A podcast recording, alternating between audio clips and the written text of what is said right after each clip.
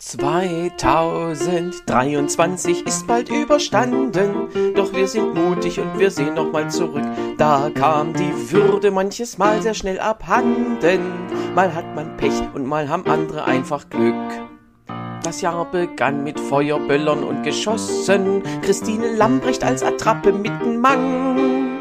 Dann wurde der Deckel über Benedikt geschlossen, ne Treppe tiefer gab's nen wärmeren Empfang. Es trennte sich der Markus Lanz im Februar von seiner Frau. Und die Frage, wer nimmt jetzt Karl Lauterbach? Im Ballett gab's ne Attacke, Hundekacke an die Backe und Berlin hielt sich mit Wahlen selbst in Schach.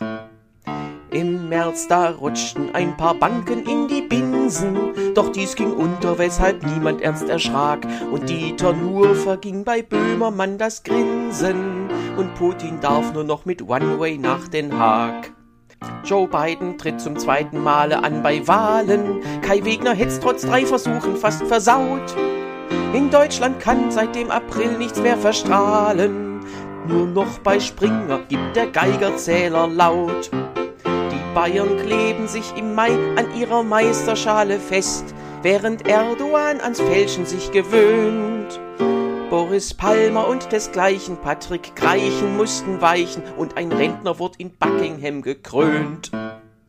Im Juni bricht Indiana Jones aus seinem Heim aus, als sich ein Putsch in Russland selber niederschlägt. Und Claudia Pechstein rutscht auf Friedrich Merzens Schleim aus. Und Berlusconi wurde endlich flachgelegt. Die Sterbehilfe bleibt auch künftig nicht erlaubt hier. Sie hätte beim Heizgesetz im Juli fast geklappt. Und durch die Hauptstadt latscht im Sommerloch ein Raubtier. Tags drauf kommt raus, Berlin hat nochmal Schwein gehabt. Baerbock ist nicht abgehoben, das sieht jeder im August. Doch Prigoschins Höhenflug macht einen Knick. Ob er tot ist oder ob der Bruder saß im Helikopter, weiß nur Aiwanger, von dem hat er den Trick. September bringt die CDU in neuen Tönen, doch Friedrich Merz spuckt noch die Alten, das ist schwach. Als Putin, Gerd und Oskar drängt sich zu versöhnen, macht Hansi Flick das gleiche wie Berg-Karabach. Der Zorn trägt im Oktober religiöse Früchte, denn der Islam fungiert erneut als Pulverfass.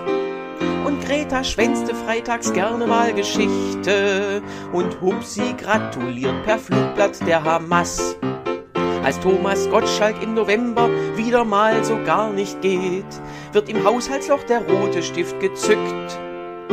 Wähler lassen sich beglücken von entzückenden Perücken und im Bundestag wird eine Fraktion verrückt.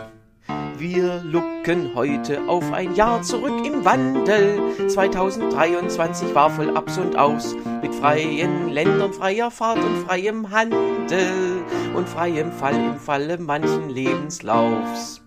Ihr seht, Satire hatte keine leichten Zeiten. Wo sie auch hintrat, war die Wirklichkeit schon da. Trotzdem wär's wünschenswert, ihr würdet mich begleiten und nochmal hören wollen, was sonst noch so geschah.